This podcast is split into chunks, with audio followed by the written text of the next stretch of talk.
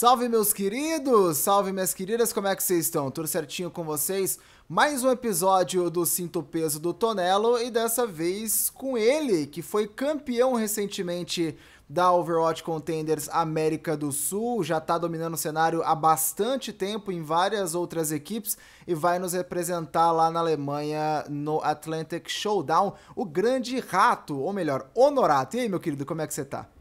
E aí, Tonelo, tudo bom? De boa, de boa. De boa, show de bola, mano. Agora, antes da gente falar de toda essa trajetória, de tudo aí que você passou, desde a época de, sei lá, First até agora a, a, a Low Key, como que você começou nos jogos? É uma pergunta que eu sempre faço no Cinto Peso do Tonelo, porque tem gente mais velha, gente mais nova, e às vezes tem gente que começou, tipo, no Super Nintendo, galera que já entrou no PC direto. Como que foi esse início para você? Hum, Sei lá, eu jogo desde cedo, desde os 4, 5 anos de idade, desde que eu me lembro por, por gente, eu tô jogando, então. Acho que eu comecei no Super Nintendo também mesmo.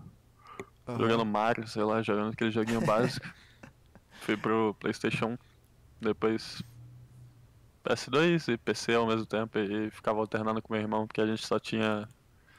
Tinha tipo um PC de um lado, Playstation do outro, então a gente uhum. ia alternando, jogando Aquele joguinho básico de computador assim de browser. E Sim. no Playstation 2 jogando, sei lá, qualquer coisa. Jogando GTA, Black, é, God of War. Uhum. comum. Sim, sim. E antes do Overwatch, você já tinha tido alguma experiência competitiva? Você veio do CS, veio do Team Fortress, veio de algum é... lugar assim? A minha experiência competitiva foi o TF2, basicamente. Uhum. Eu joguei TF2 por quatro anos, eu acho. Uh, primeira experiência competitiva também foi lá, jogando 6x6. Uh, foi até staff, organizador de uma liga junto com o Jota, né? Jota e o Doug, Doug conhecido uhum. na comunidade. Uhum. E. Acho que só, pelo que eu tô me lembrando só. Eu joguei muito Dota também. Antes do Overwatch eu joguei muito Dota, eu joguei umas 3 mil horas de Dota. Caraca. Só que não competitivamente, só jogava com amigo assim e, umas ranks e ficava brincando só. Sim, sim, pode crer. Você não tem experiência em CS, por exemplo. Então, aliás, não. talvez a gente vai abordar isso depois, mas eu já tô chutando aqui mais cedo. Talvez por isso que a questão toda da sua mira seja um pouco diferente da galera que vem do CS, que de repente requer uma mira um pouco mais lenta, né? Uma coisa de, de menos, menos flick. Mas a gente vai falar disso aí também um pouco mais pra frente. Agora, no Overwatch, como que você fez essa transição de TF barra Dota, né? TF2 barra Dota, pro Overwatch? Quando que, que você comprou o jogo e começou a jogar? Hum... A TF2 é bem parecido no aspecto de classe, né? Tipo, ser um FPS com várias classes dentro, mas fora isso não não tinha muito o que trazer. Agora o Dota. Uh, ele me ajudou bastante naquele aspecto de MOBA, né? Se eu, não, se eu não tivesse jogado o Dota, eu acho que eu não teria esse. Não sei como é que eu posso dizer, mas essa, essa vantagem do começo, né? Tipo, de, de entender uhum. como gastar com DAO, quando gastar, ou tipo, não poder gastar, esse tipo de coisa. Sim, e aí você começou a jogar Overwatch já pensando no competitivo ou foi uma coisa que foi acontecendo? Hum, desde o dia 1, praticamente já tava. Uhum pensando competitivo. Não em jogar em profissional, mas jogar competitivo só pra brincar e. Sei lá, tipo. TF2 nunca foi um jogo que tinha dinheiro, a gente competia só por competir porque era divertido. O plano era ser mais ou menos a mesma coisa no Overwatch. Não, pode crer. E você. Eu lembro de você antigamente lá, né? Antes da, da Contenders e tal. Eu lembro de você jogando na First mas aí eu não lembro a época lá que era o Léo, o Kodo, o pessoal todo, né? O, o Dé, inclusive. Uh, só que eu não lembro de você antes disso. Qual foi o primeiro time que você jogou no Overwatch e, e enfim, como que foi esse, esse caminho pré-contenders, né, que você fez no Overwatch? Meu primeiro time no Overwatch foi a First, só que a gente usava um nome diferente, uhum. que era antes da entrada do... acho que era do Mestre K, do Léo, e do nosso, ou talvez só do Léo e do nosso. E o nome era time do Kodo mesmo, tipo, meio, meio que não tinha o um, nome. Uh, eu jogava de Reinhardt, tanto que a minha primeira LAN eu joguei de, de Reinhardt, bem tanque. Meu Deus. Por, sei lá, por pegar o boneco assim, porque ninguém queria jogar, então foda-se, eu já disse. Sim. Tá certo. E como que você migrou depois pro off-tank? Tipo, foi escolha do time? Foi escolha sua? Da onde que veio essa pira?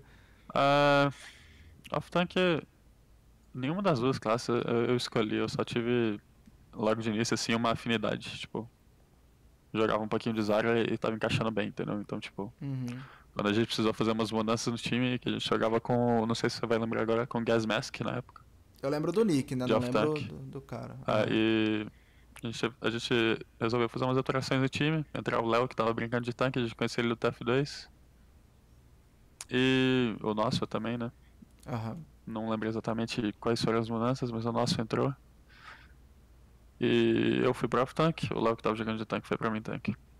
Sim, não, pode crer, velho. E, e eu pergunto isso porque às vezes que nem eu lembro que na, na BGH, né, o pessoal falava sempre que não era pro Colero ser, DP, é, ser suporte, não sei quem era para ser DPS, então sempre tem meio que essa, essa treta, digamos, essa discussão para ver quem vai fazer o quê, quando é um time que você já conhece de antes, né, caras que você já joga de outros jogos e tudo mais. E se você pudesse jogar em outra role hoje em dia, você mudaria? Tipo, você ia pra um DPS, você assumiria o Widowmaker, que nem você faz no 3 DPS, hum. ou você manteria na Diva, Zara e tudo mais? Provavelmente mudaria só pelo trabalho que é de, tipo, mudar de, de role e. sei lá, não é, não é algo que, que me interessa tanto assim. Eu acho divertido jogar DPS, mas. Uhum. Quando é pra ser competitivo, eu prefiro jogar do, dos áreas que eu sou melhor, então. Vou sempre preferir off-tank. Sim, tá certo. E do começo que você iniciou, lá em 2016, talvez final de 2016, né, ou, ou começo de 2017, foi quando a First começou a aparecer sempre ali no top 4, top 5 do, do cenário em geral. Até hoje, né, pegando todo esse tempo, todo esse, uh, esse espaço de tempo, o que, que você acha que mudou mais no jogo, na sua opinião, assim? Hum... Não tem nada que vem na minha cabeça, tipo... Tipo, fora a meta, tipo, o meta obviamente mudou muito e o nível dos players evoluiu astronomicamente, tipo, muito. Tipo, não, não tem nem comparação se olhar as vozes antigas e comparar com hoje. Uhum. Mas. Acho que o jogo em si não, não mudou tanto assim. Acho que até, pode ser até um problema, né? Pra, pra longevidade do jogo, sei lá. Sim, com certeza. Você, você se acha, você vê VOD antigas suas vezes hoje, você fala, puta que bosta, o que eu tava fazendo naquela época? Você, você olha é assim e fala, mundo, meu tipo... Deus do céu. Tem hora que tu se sente estagnado, você acha que você não tá melhorando. Uhum. Você olha uma VOD, sei lá, de três meses atrás, você já consegue perceber uma diferença, tipo, imensa, absurda. Então, o Overwatch é um jogo que tá todo mundo sempre numa evolução constante. E o segredo pra, pra você ficar bom ou, ou tipo, continuar melhorando é melhorar mais que os outros. Então. Sim, com certeza, velho, tá certo. E falando não só de mudança no jogo, né, coisas tipo meta, heróis e, e toda essa parte, mas principalmente mudança sua enquanto jogador. Você acha que você mudou seu estilo? Você acha que você era mais agressivo, virou mais defensivo, ou defensivo virou mais agressivo?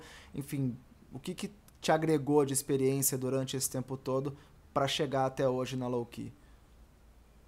Hum, acho que a maior mudança no meu playstyle foi quando eu saí da First. Uh, da First pra equipe. Porque na First eu meio que eu meio que dava as causas e, meio que fazia aquele papel de game leader. Uhum.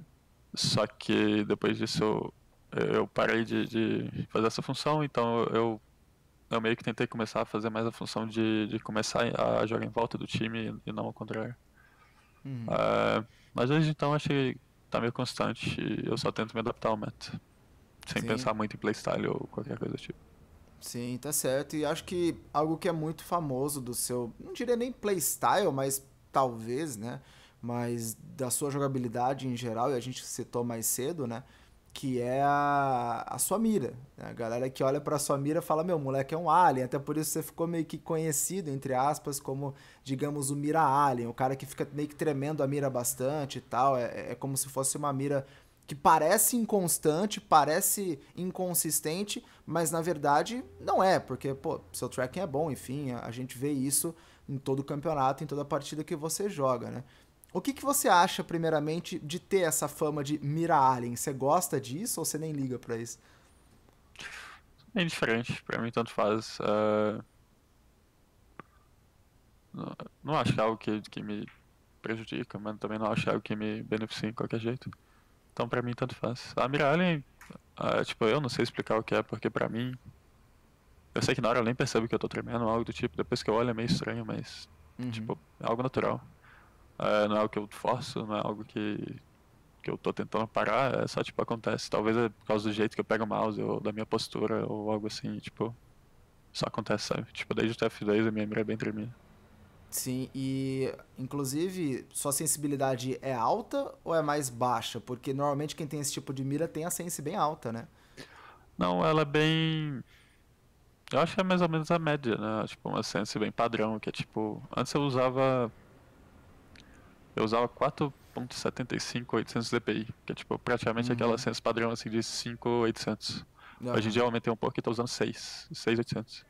Mas ainda assim é o padrão, é tipo 30 centímetros 360, um pouco menos que isso. É, eu acho que pra diva, né, claro, opinião de, de leigo, né, assim, em termos de jogo de altíssimo nível. Eu acho que para a Diva talvez impacte um pouco menos, seja até bom para usar Matrix, mas de Widow, por exemplo, se você ficar com uma coisa mais alta, já é bem mais difícil acertar os tiros e, e em geral a gente vê você jogando de Widows e, e, realmente às vezes dá, dá bastante bala. E é algo que você recomendaria para alguém tentar chegar na sua mira ou você acha que a mira de cada um tem que ser uma coisa natural como aconteceu com você? Acho natural, acho é preferência. Tu pode testar várias coisas diferentes e ver o que encaixa melhor no seu, no seu estilo de mira, do jeito que você pega no mouse, sei lá. Uh, no geral, eu diria que quanto mais alto você conseguir usar, melhor, só pela facilidade de, de não ficar limitado a ter que dar umas abraçadas muito grandes. Mas, assim, mais, quanto mais alto é melhor, mas de um jeito que você não vai perder a, a precisão, entendeu? Tipo, uhum. eu diria pra testar e ver o que funciona e o que não funciona e Basicamente, você, você... é isso, tipo, tu testa e vê o que uhum. funciona, o que não funciona e usa o que funciona. Sim, sim. Tem histórias aí, inclusive, do Muris, que troca mira a cada mapa no treino, troca Acho mira a cada mais. semana. Hoje em dia ele tá... Acho que ele usa até uma sense quebrada, cara. Tudo 19, assim, sei lá. Meu Deus do céu. oh, cada um do seu jeito, cada um do seu estilo. Recentemente coloquei, inclusive, no Twitter sobre binds, né? Sobre é, pô, teclas de comando aí, que a galera usa, que, que o pessoal tem alguma. Se tem alguma bind bizarra. Você tem alguma bind bizonha, assim, alguma coisa que você usa numa tecla completamente tem, aleatória? Tem uma que eu acho que o pessoal acha estranha, pra mim é, é normal porque é desde F2, que eu não agacho em Ctrl, eu agacho hum. no Shift. Então, como eu agacho no Shift, eu tenho que mudar o negócio de habilidade, né? Tipo. Uhum. Ah, é porque no, no você tem a habilidade no Shift ali e eu uso ela no mouse 4, mas fora isso é tudo normal. Então, para você dar o propulsor da diva no mouse, no mouse do lado, né? No, no mouse 4 ali. Como a diva não agacha, eu uso ela no Shift. Mas ah, tipo, então fica o escudo da Zara é, é, mouse 4. Pode crer. Aí, pode aí pra agachar de divinha. Botei mesmo que você querer. Mas pra agachar de divinha eu agacho no mouse 3, sei lá. Sim, sim. Não, não, pode crer. Agora, agora faz sentido. Achei que como já é meio que padrão, você deixava para todos, tá ligado? E aí pra, pra, pra Diva pra também pra se Diva é que muda. Pra Diva eu vou no chip só pela conveniência. Uhum, sim, tá certo. E falando em coisas peculiares uh, suas, né, e digamos famas que você teve aí durante toda a sua carreira até agora, não dá para não falar do, do copy pasta, né, velho? Tipo, eu nunca vi um jogo com Maurício, é, um, um time com Maurício Honorato perder jogo e tudo mais, etc, etc. Que foi criado pelo Dé, inclusive, seu ex-companheiro de time lá da First, jogava de suporte. Inclusive, abração pro Dé, figura carimbada aí das lives e tudo mais. E, cara, o que, que você acha disso? Você abraça o meme? Como que é isso? Que, tipo, qual que é a sua relação com esse copy pasta que, inclusive, ficou internacional, né, velho? Ficou muito grande. É É algo que eu nunca ia prever, obviamente. Uh, de início era diferente pra mim, tanto faz, tipo, é engraçado e tal, mas uh, olhando em retrospecto, hoje em dia eu percebo que ele me ajudou bastante. Tipo, na questão de. Pode parecer estúpido, mas tipo, marketabilidade como player ou tipo, imagem, uh, eu acho que o Capasso me ajudou bastante. Então, eu sou grato, né, com o DE, mas. Uhum Sei lá, eu achei que ele ia até parar depois que a gente perdeu o Contenders, mas eu acho uhum. que ele foi grande demais pra parar assim do nada. Sim, acho que todo mundo meio que acostumou, né? E começou a fazer versões e começou a fazer em inglês, em japonês e sei lá que porra mais os caras fizeram. Traduzir e mandar em russo, ah, tipo, é. não, não parou ainda, eu acho. E no meio de campeonato, vocês dão uma olhada em chat, assim, você é um cara mais ligado nessa, nessa reação de rede social, ou você tenta sair fora disso e, e enfim, ficar meio, meio longe dessas é, paradas? Não, eu não. Tipo, eu sei de player que, que fazia isso, mas pessoalmente eu acho que não, não faz bem não. Talvez sim, tu sim. vai ler algo lá que vai te, te impactar, te, te distrair um pouquinho e não é ideal no meio do jogo. Ah, com certeza, velho. Eu também compartilho dessa opinião, né? Acho que uh, não só para player em geral, mas acho que todo mundo que lida com o público, de repente você dá uma tiltada. Pode dar muito certo, o cara pode falar, meu Deus do céu, você é um deus do jogo e tal. Mas pode ser que, que, que dê uma leve tiltada e aí. Acho que até esse tipo de comentário vai te distrair, tipo. Então deixa pra ler depois e. Sei lá, ver na voz, já está salvo lá, dá pra dar uma risada, dá pra dar uma trollada com os amigos. Sim, é, com certeza, velho, com certeza.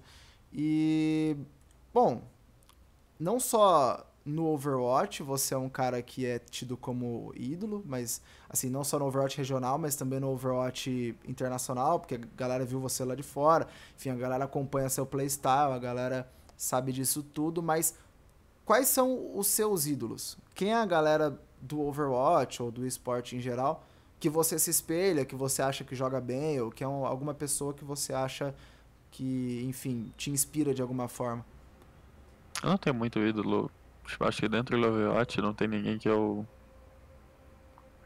que eu olhe como pessoa ou como player. Geralmente eu só vou olhar quem tá jogando muito bem. Tipo, uhum. acho que agora o Jay Jano e o Chai Robin estão. estão acabando com o game, então eu sempre vou, vou procurar ver as pops deles e tentar melhorar e incorporar algo no meu gameplay que eu vejo no deles. Uhum. Mas no espaço em geral, Uh, eu sempre gostei bastante do Artise do Dota e do Laughing do, do Melee. Então, basicamente é isso. Sim, pode crer. Inclusive, entre o, o, o Geno e o Choi Hyobin, qual que você acha que é melhor? Não dá para escolher o melhor, hein? Porque os dois estão voando, hum... né? Os dois são muito bem. Acho que os dois são um playstyle muito diferente. O, o Choi é um, ele joga bem agressivo. Ele tá uhum. sempre ali buscando abrir muito ângulo, bater atrás do, do escudo do Reinhardt. E o Jay John, ele é mais, ele é mais conservador. Eu acho até por causa do, do playstyle da Vancouver, né? De jogar uhum. bastante em volta do bumper. Pessoalmente eu prefiro o Jano, mas eu acho que os dois são muito bons. Talvez o Chai seja melhor com, com o jeito que se joga de Golds agora. Uhum. Mas os dois são muito bons. Sim, sim, tá certo. E falando agora de contenders, enfim, de, de low-key, da sua trajetória em geral, como que foi o convite para você entrar na low-key? Principalmente porque você ia substituir um jogador, no caso o Agon, estava sendo apontado como uma grande revelação, uma grande, uh, um grande nome né, da sua posição, enfim, de, de off-tank. Então, como que foi entrar num time novo, trocar essa ideia? Como que foi esse convite também? Hum, não sei se foi bem o convite. Eu não quero muito entrar dentro dessa. de como a Loki se formou. Uhum. Mas. Não sei, é, eu só fico feliz que todo mundo me considerou para fazer parte daquilo ali que tá rendendo frutos. Né? Sim. Basicamente. Sim, com certeza. E agora, enfim, independente da maneira que se formou o time, na primeira temporada vocês foram campeões, mas principalmente durante a fase de grupos, parece que o time deu uma iniciada meio, às vezes, capengando em alguns pontos. Muito bem, mas às vezes capengando em alguns pontos. Chegou a perder mapa da, da NTZ, se eu não me engano, mas foram crescendo bastante. Como que você enxerga essa fase regular da, da primeira temporada agora de 2019? Uh, ah, então, a gente era um time muito novo, né? Tipo, uhum. eu acho que como era um time que tem, tem muita gente que sempre tem bastante opinião para dar e tem opiniões muito fortes, no começo a gente estava tentando meio que que agradar todo mundo ao mesmo tempo e, e chegar num, num consenso, né? Tipo, só que isso acaba demorando um pouquinho e até encaixar ali é um pouco sofrido. Mas eu acho que ali a partir do meio do campeonato a gente já estava bem melhor e conseguir achar esse consenso e, e treinar em cima dele e melhorar cada vez mais. É, eu acho que até foi uma das coisas que a gente citou na própria transmissão.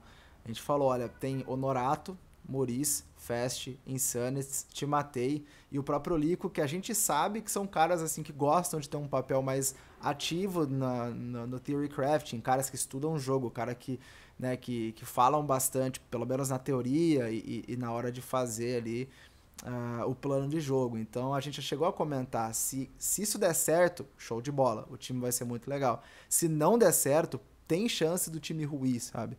E, e foi uma preocupação, digamos, do, da, da gente caster em relação a, ao time, como que isso ia se comportar. Mas vocês, como você disse, né, mostraram um, um, uma evolução bastante crescente e a gente sabe que o ceiling também, né, o, o teto de habilidade do, do time é muito alto, até por, por retrospecto e tudo mais. E falando especificamente dos playoffs, primeiramente contra a Isurus, o jogo de vocês foi tranquilo até, né? Foi um 3 a 0 não vi tanta dificuldade. O que, que você acha dessa, dessa semifinal que vocês jogaram contra a Isurus? Uh, rapidinho que eu já Deixa eu ligar a luz aqui que tá escuro uhum. pra caralho. Pode ir lá, mano. Agora é, dá, pra, então... dá pra ver show. a Isurus, a gente sabia bem, né? Tipo, que eles iam rodar e conseguiu se preparar certinho e as coisas meio que seguiram o script e deu bom. Tipo, não tem muito o que falar sobre isso, entendeu? Tipo, a gente tava. A gente conseguiu se preparar bem e. O jogo foi fácil, o jogo foi tranquilo, não, não tem muito o que falar. Você acha que, eh, não também querendo cutucar demais, mas você sentiu uma Isurus menos preparada ou vocês acham que vocês sabiam absolutamente tudo que a Isurus podia trazer e, e não tiveram surpresa por conta disso? Eu acho que. É... Não sei como falar isso, tipo, sem parecer muito arrogante, mas é tipo. Acho que quando um time é superior ao outro, assim, tipo, e consegue se preparar certinho para a maioria das opções que o time pode, pode cobrir, uhum. é o que vai acontecer naquele jogo ali, então. Sim, não, pode crer, velho. Pode crer, pode crer. E aí depois, na final, né, de Loki contra Fury, foi completamente diferente. Pelo menos não só do ponto de vista do cast, mas também do ponto de vista uh, do jogo em si, de vocês. A gente acompanhou brevemente ali, né, em stories, em momento de vitória e tudo mais, que saiu no, no Twitter e tal. E foi muito diferente, cara. Tipo, a, a Zebra, que era a Fury, claramente, teve uma evolução muito boa, mas era Seed 3 e tal quase que consegue ganhar de vocês uma série melhor de 7, né? Uma first to four. E parecia que vocês às vezes estavam um pouco displicentes em alguns momentos, né? Destacar ult de suporte quando parecia que não era o momento. Às vezes alguma play que era winnable vocês não ganhavam e, e coisas assim. Uh, como que você enxerga essa final? Como que foi essa, essa final na sua visão? Uh, eu falei bastante sobre isso na live que eu fiz assistindo o jogo, mas eu acho que meio que todo se resumiu ali um pouco de despreparação da nossa parte, não por não por displicência, não por, por achar que os caras só eram fracos, uhum. mas por meio que falta de tempo e falta de de como é que eu posso falar de, de time para treinar. Uhum. Tipo, na Fira é um time que eles têm uma característica muito forte deles. Tipo, eles rodam aquele, aquela comp de Mercy e. Pra, pra você treinar. Eu não acho que é uma comp forte, não acho que é uma comp que é tipo incounterável. Uhum. Mas para você se preparar contra isso, você precisa de da teoria e muito da prática também. A gente conseguiu arranjar muito dessa prática. Acabou que na hora do jogo a gente a gente tava meio que arrumando um tanto de coisa na hora, vendo o que dava certo, o que não dava certo. E. Ah, a gente foi meio que mal preparado, na minha opinião. Sim, sim. E até isso que eu ia perguntar, né? Você acha então que não houve, uh, ou melhor, que vocês não subestimaram a Fury, não houve esse sentimento dentro da Loki? Não. Acho que em nenhum momento. A gente, a gente tinha plena capacidade de, de saber que eles são bons, eles rodariam aquela comp ali muito bem. Uhum. Uh, só que infelizmente a gente só não, não, não conseguiu encaixar as coisas do jeito que a gente queria. Acho que maior parte por falta de prática. Em cima disso, a gente estava lá com os problemas de áudio lá, que, que eu acho que complicaram bastante no gameplay individual de todo mundo. Sim, sim. A questão do áudio, eu estava falando com o Insanity brevemente. Inclusive, imagino que até sair essa entrevista já saiu meu texto no Mais Esportes também falando sobre. Mas uh, era difícil vocês se ouvirem né, na LAN, porque não tem abafador, não tem toda essa, essa questão. O Fast também estava remoto, então.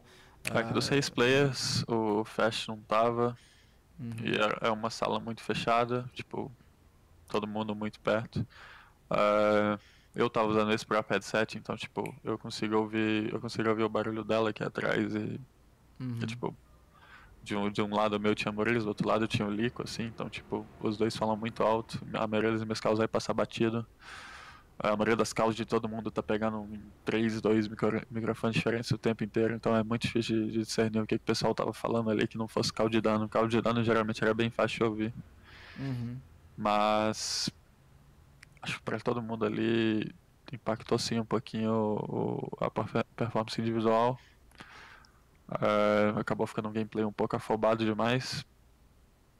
E. Acho que também não é só desvantagem, sabe? Tipo, a Lan. Ela trouxe uma vantagem pra gente ali naquela Lijiang. Uh, de uma estratégia que a gente conseguiu montar na hora ali. Que se a gente não tivesse na Lan, não, não teria acontecido. Sim, é, com certeza, porque tá todo mundo junto, né? Falar é muito mais fácil, todo mundo fica quieto, o cara já, já ouve, não tem problema de conexão, não tem problema de distração, é, ah, é, o, é o mesmo foco de todo mundo e você sendo a diva do time, na maioria das vezes, né? Quando vocês rodam Sombra Golds, você assume, a Zarya. Inclusive, muito bom ver você na Zarya de novo, porque fazia muito tempo que a gente não via a sua Zarya, que ficou conhecidaça no cenário, principalmente lá para 2017, início de 2018. Mas você normalmente é a diva do time e a gente sabe que, mesmo que seja indiretamente, a diva tem um papel um pouco mais próximo de lidar com, com Fara, né? De tentar parar em movimentação, de tentar chegar na Fara para eliminar e etc.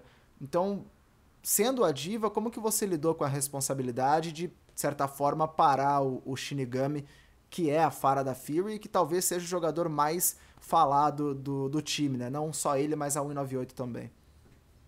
Hum... Eu, eu, nunca penso no player como individual, é mais só no, no, boneco que ele tá jogando, e é isso pra, tipo, meio que não, não acontecer de eu acabar subestimando qualquer player ou algo do tipo. Mas. Uh, eu não sei muito bem como responder isso, porque, tipo. Uhum. Eu acho não bem da, da preparação do time cabeça. inteiro, não, não só o meu individual, e eu não fico não fico pensando muito nisso, tipo, Diva X-Fara ou Honorati Shinigami ali. Eu só jogo meu game e tento, tento fazer o que eu tenho que fazer. Sim, tá certo. E agora estão classificados pro Atlantic Showdown e como é que tá sendo essa preparação? Todo mundo já chegou de viagem? Vocês já têm uma rotina de treino uh, marcada? Como é que tá isso aí? Ah, a gente está tentando treinar o máximo possível.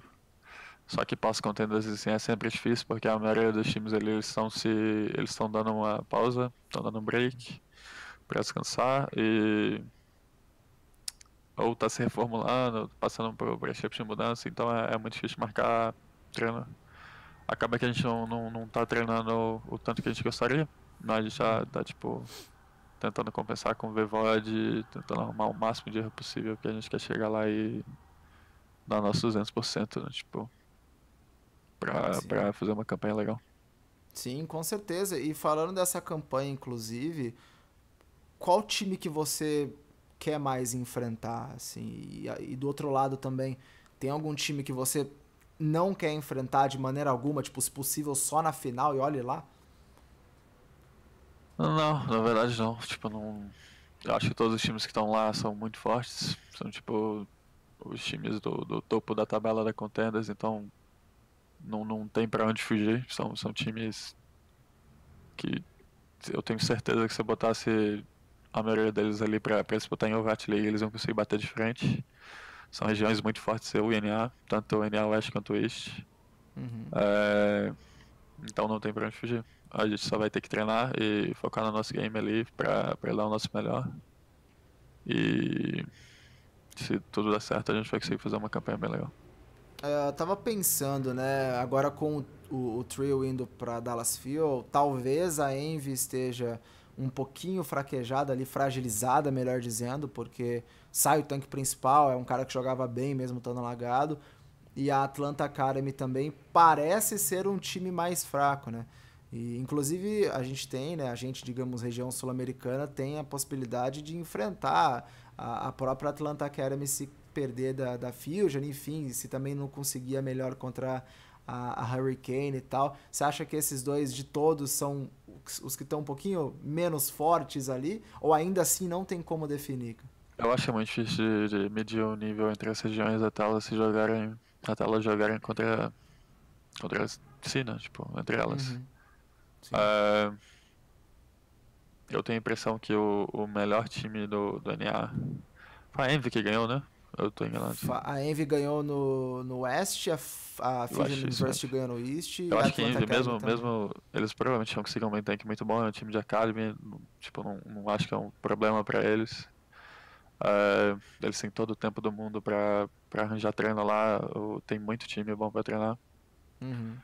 Uh, acho que não vai ser um problema, não vai prejudicar. Eles talvez sejam o melhor time, mas também eu acho que a Europa é uma região muito forte. Tipo, especialmente quando quando está se falando de GOATs é, ou de tipo de tanques, é, tradicionalmente eles sempre jogaram bastante disso. É, então, tanto a British Hurricane quanto a Angry Titans também são, são times muito fortes que a gente vai ter que preparar muito para conseguir fazer um jogo legal com eles.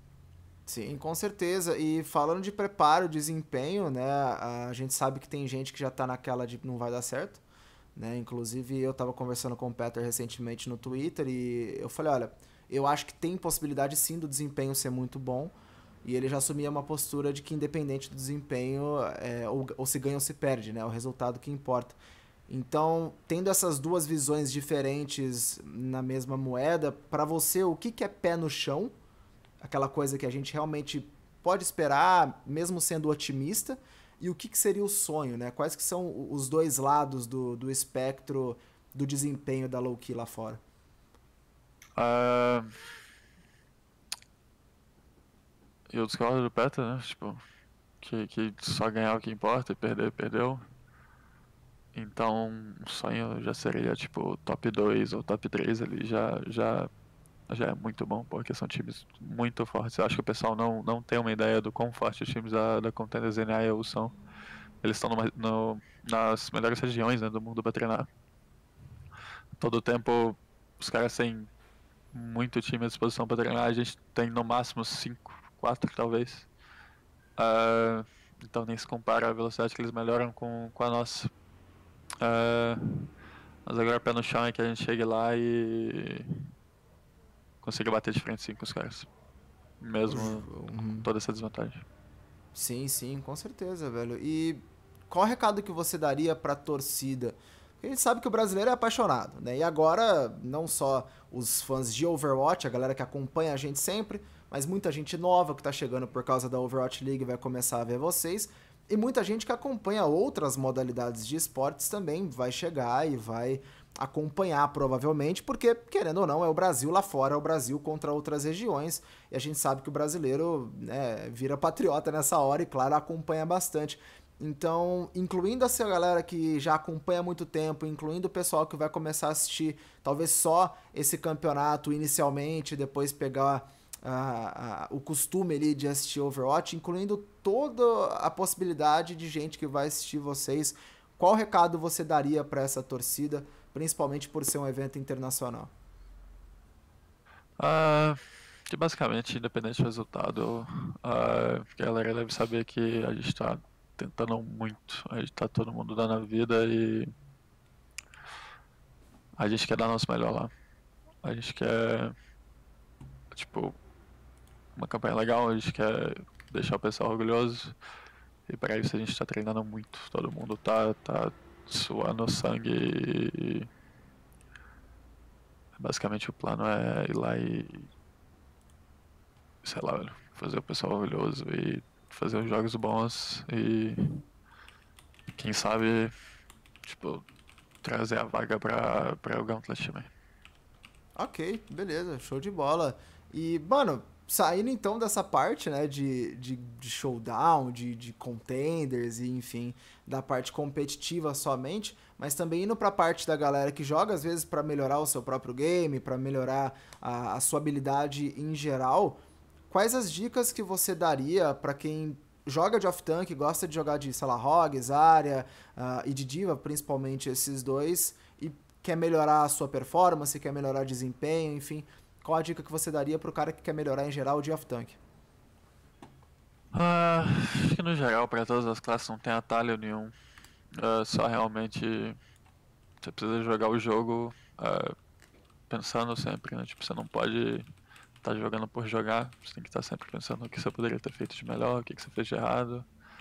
Uh, e entrar com mentalidade de, de melhorar. Tipo, uhum. a cada jogo todo jogo, tipo, independente do quão bem você joga, tem algo para melhorar. Tem gente que gosta de assistir o próprio jogo e, e, perceber isso, porque é mais fácil depois que você tá reassistindo. Sim. Uh, mas é, tipo, não tem atalho, é só jogar e. e jogar. Sim, e você sendo um cara que passou por vários times, desde antes do cenário ter contenders, se classificou para a primeira, jogou uh, em times de ponta, jogou em times de meio de tabela, enfim. Qual que é a dica que você dá para o pessoal que agora tá jogando Open Division, que tá tentando chegar numa Trials, que tá almejando uma Overwatch Contenders e que tá treinando em time, formando em time, enfim, enfim né? Que, qual dica que você dá pra galera que quer chegar aonde você tá atualmente? Eu acho que você tem dois caminhos. Uh, a partir da Open Division, que um que seria provavelmente é um pouco mais individualista, que é você se aperfeiçoar como player individual só, uhum. uh, mas não deixar de estudar o, o, jogo em si, em equipe, o que cada um deveria estar fazendo ali dentro. Uh, e basicamente chegar num ponto que você fica muito bom e o pessoal começa a te reparar pela ladder mesmo e você meio que já consegue entrar num time que já está num nível decente e a partir dali você já tá talvez na trials, talvez até na contenders. É uhum. E o outro seria o outro que é mais em grupo, que, que você tem que arranjar um time de, de pessoas que tenham a mesma mentalidade que você, é, que querem melhorar, que querem, querem chegar no topo e treinar. Treinar, treinar, treinar, jogar, jogar, jogar, não, não tem atalho. Sim, tá certo, velho. Eu acho que a frase principal é essa, né, mano? Não, não tem atalho, é uma jornada mesmo, não tem como você, você sair fugindo, a não ser o IM37 lá, que aí o cara jogou, foi no ah, primeiro o, que você falou, né? O caminho cara dele foi bem individual. É, exato, Ele exato. só ficou muito bom, foi, foi o pessoal percebeu pela ladder, ó, quem esse cara tá jogando pra caralho. Uhum. E foi chamado lá para um time de Open Division, e na próxima semana ele já tava no time do Contenders, e na próxima semana ele tava no time da Overwatch é. League. Não, foi, aí, aí foi exatamente o primeiro caminho que você falou, só que com esteroide, né? Porque o maluco ah, foi, é. tipo, em duas, três semanas já tava na, no maior campeonato do mundo e, enfim, a gente sabe que acabou chegando num time não tão de ponta assim, mas quem sabe vai evoluindo e, e o time também evolui ele consiga resultados melhores. E, mano, agora vamos pro, pro bate-bola aqui rapidão, vou falar uma palavra, um termo, uma expressão e aí você me fala a primeira coisa que vier na sua mente. A primeira coisa que, que, que vier na sua cabeça, beleza? Vamos lá então. Overwatch. Uh, competição, sei lá. Ok. Diva. Hum. Tipo. Não vem nada na cabeça, pra falar a verdade, só. é, tanto, é tanto tempo com ela, tá ligado? Que você já, ah, já deu uma bugada. tá na prisão da diva. Mira.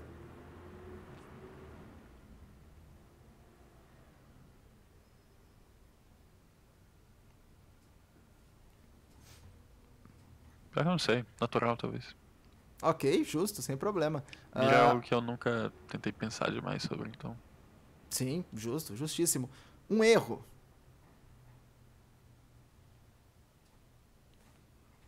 Brigitte. Pior é que, olha, o tanto de gente que já falou Brigitte, acho que não foram uns três ou quatro. Tá? Eu nem vou, nem vou opinar, mas beleza. um medo.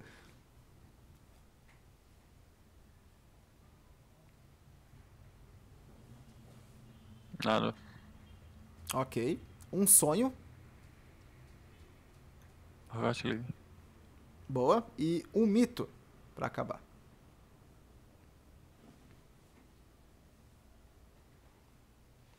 Laughing. Ok, justo, justíssimo, mano.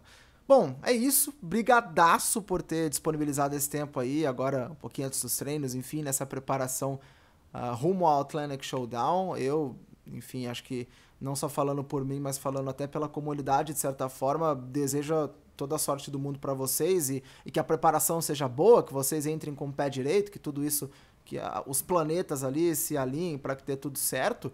E Cara, agora o espaço é seu. Manda aí uma mensagem para os fãs, manda uma mensagem para o pessoal que te acompanha, que vai te acompanhar no, no showdown também. Enfim, manda aí o que você, que você quiser.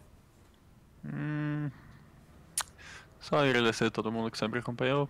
Uh, ou que começou a acompanhar recentemente. Uh, sempre ele me ajudou bastante, então sou muito grato por isso. E também deixar um recado que a gente está, novamente, né, que a gente está tentando muito independente do resultado, é o que eu quero que a galera saiba e que a gente vai tentar trazer o, nosso melhor. Tá ótimo, mano. Tá certo. Então você de casa aí, fique esperto, não perde o Atlantic Showdown, mas agora ao final de maio. A gente vai estar tá, vai tá sempre falando sobre eles, sobre os times. Acho que vai ser uma oportunidade muito legal da gente acompanhar o nosso cenário e realmente medir frente a frente com as contenders lá de outras regiões, né, da região americana, das regiões americanas e também da região europeia. Um grande abraço a você que acompanhou até aqui. A gente se vê em alguma transmissão. Você vê o Norato também no Atlantic Showdown e na outra Contenders da temporada 2. E é isso. Fique com Deus aí. Valeu e falou.